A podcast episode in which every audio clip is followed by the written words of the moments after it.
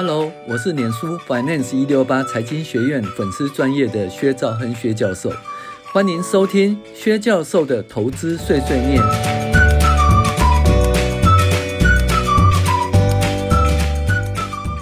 各位网友，大家好，我是薛兆亨薛教授。那我们现在来讨论这个财报分析的投资藏宝图第八招，就是盈余指标分析。我们开始喽。好，教授。林娘啊，你投资时看不看损益表？林娘说：“看呐，损益表是最重要的投资决策依据。获利高就值得投资，获利减或赔钱就要小心。”教授说：“那你有没有听说过做假账的？”林娘说：“有啊，那些黑心肝的专门骗股海中的沙丁鱼呢。”教授说：“你怎么知道你看的损益表的盈余是真的还是假的？”林娘说：“就是要分析啊，分析了就知道嘛。”哦，强词夺理状。教授说：“那怎么分析呀？”林娘说：“猎豹怎么分析的，我就怎么分析的。”好一招乾坤大挪移。教授：“猎豹是戴着黑手套分析的。”林娘：“什么黑手套？我听过金手指、胖手指，没听过黑手套呢。”教授说。没错，猎豹对于黑心肝的财报就必须戴上黑手套来处理。林娘说：“别闹了，什么是黑手套呢？难道猎豹的爪子是黑色的吗？是铁砂掌吗？还是黑爪弓？”教授说：“美国有一个知名的证券分析师叫 O'Glove，翻翻作台语叫做黑手套。O 的发音台语就是黑，Glove。”就是手套的意思，两者合起来就是黑手套。林娘发抖了哦，教授，你这也太冷了吧？教授说，这位黑手套先生在一九八七年出了一本盈余品质的书，提出七个盈余品质指标，分别是存货指标、应收账款指标、营业毛利指标、销管费用指标、备抵呆账指标、研究发展费用指标及每人营收指标。哇，那么多很烦呢，可以可以简单简单一点说吗？教授，猎豹将背底呆账指标、呃、研究发展费用指标及每人营收指标等比较不容易从财务报表直接计算的指标呢排除，那他加上一个应付账款指标，创造了改良版的黑手套盈余指标，专门用来对付黑心肝的财务报表。林娘。哇，黑手套加强加上黑爪功，用来对付黑心肝的财报，果然是独门的绝招。教授说：“我们现在来讲，什么是为什么损益表会不准？”林娘，我问你哦，如果是上市公司的老板，你希望盈利越高越好，还是越少越好呢？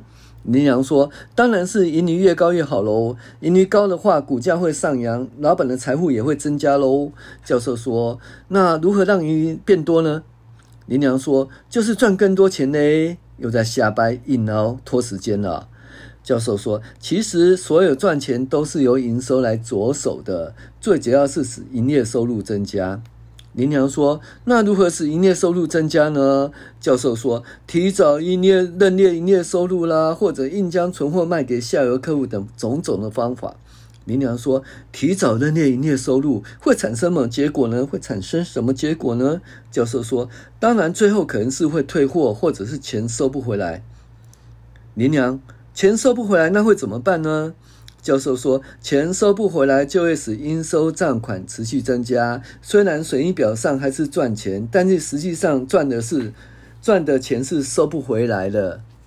他账上只是挂在应收账款上面而已哦。”林娘说：“可是没关系呀，我还是赚钱呢，赚钱能力不错。”说。教授说：“如此的话，那你铺了很厚的粉，戴着假睫毛，就自己认为是美女吗？损益表的应收增加，可是资产负债表应收账款也增加，没办法变成现金，会周转不灵的。那这个我们在讨论流动比率的时候有教过喽。”教授又说：“可是有时候不把存货硬卖给下游客户也会赚钱，企业只管生产存货就可以赚钱了，为什么呢？”反正我就只管生产存货，没卖掉也没关系。林良说：“在挖黄金是不是？只管生产也可以赚钱。”教授说：“对，只要一直生产就可以赚钱，不一定要全部卖出去。”林良说：“为什么呢？”哦，教授说：“像 IC 制造厂、LCD 厂、石化厂，固定成本很高，只要它的售价高于它的现金。”支出呢，持续制造就可以产生大量生产的好处，降低成本时毛利增加。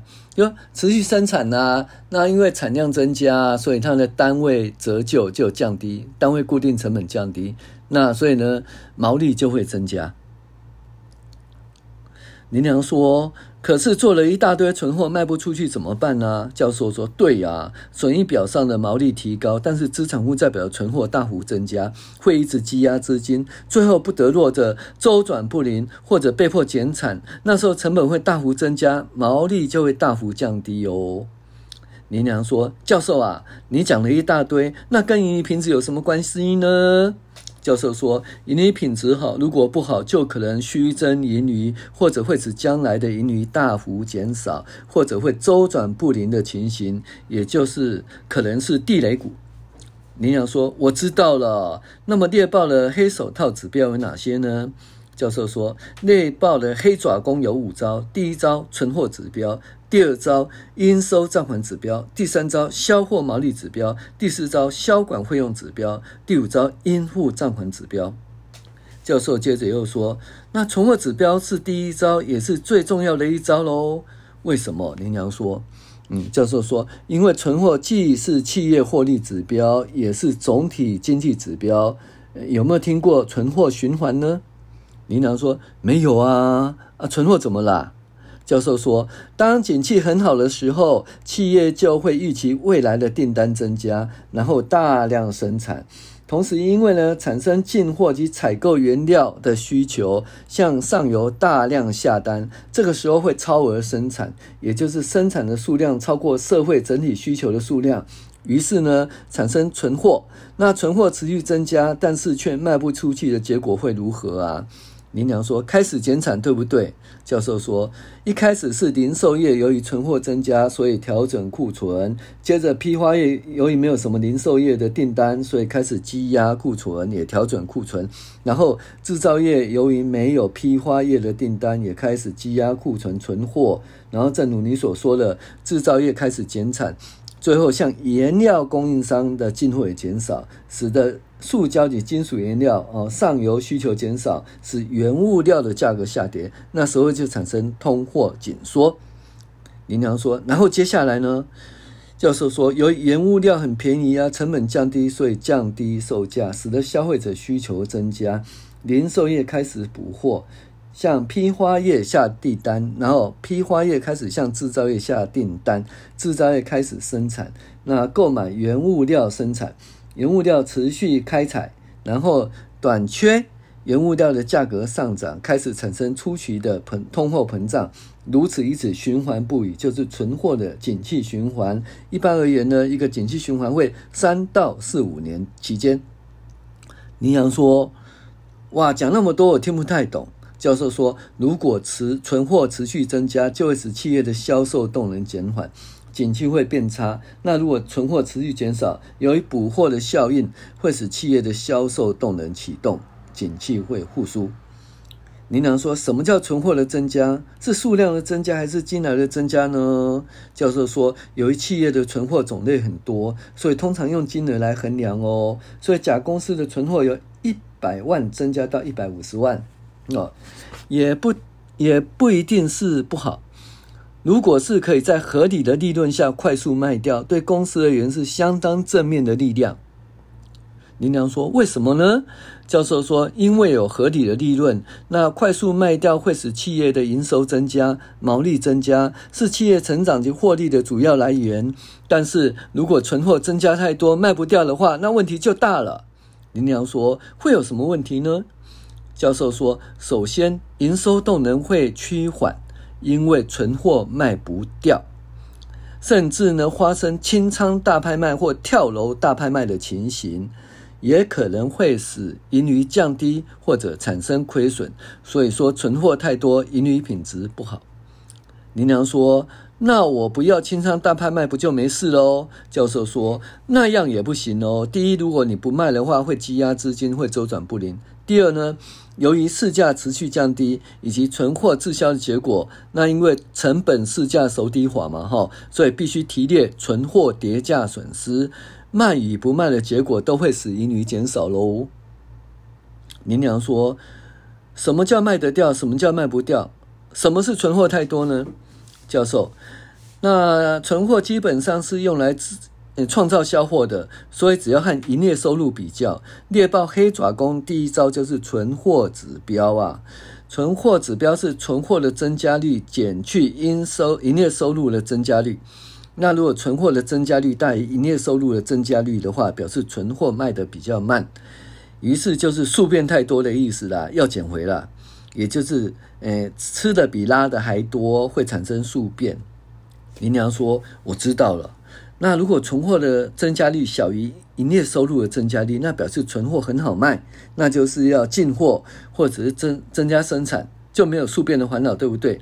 嗯，教授说：“对呀，营养长高了。我是说知识增长啦。如果存货的增加率大于行行业收入的增加率。”好，那么存货的指标就是正数。那这个企业的存货，如也就是去货，企业存货去化不良，代表企业就是正的话就是不好啦。那存货指标正的话就不好，那代表企业一资金质押很多，会周转不灵；二可能会产生很大的存货跌价损失；三未来的销售量或生产量会趋缓或退步；四对企业都这三种对企业都很伤脑筋的喽。林娘说：“那我知道了，存货指标为正，就是表示存货增加率大于营业收入增加率，对企业的盈余品质不好。那存货指标维护呢，就表示存货的增加率小于营业收入的增加率，对企业的盈利品质是正面的，对不对？”教授说：“对呀，说的不错。”林娘说：“嗯，可是我不知道存货指标的计算公式。”好啦，那猎豹第一招啦，黑爪功第一招，存货指标是怎么计算？它的内容如何呢？那我们下堂课再跟大家介绍。我是薛兆恒薛教授，谢谢您的收听。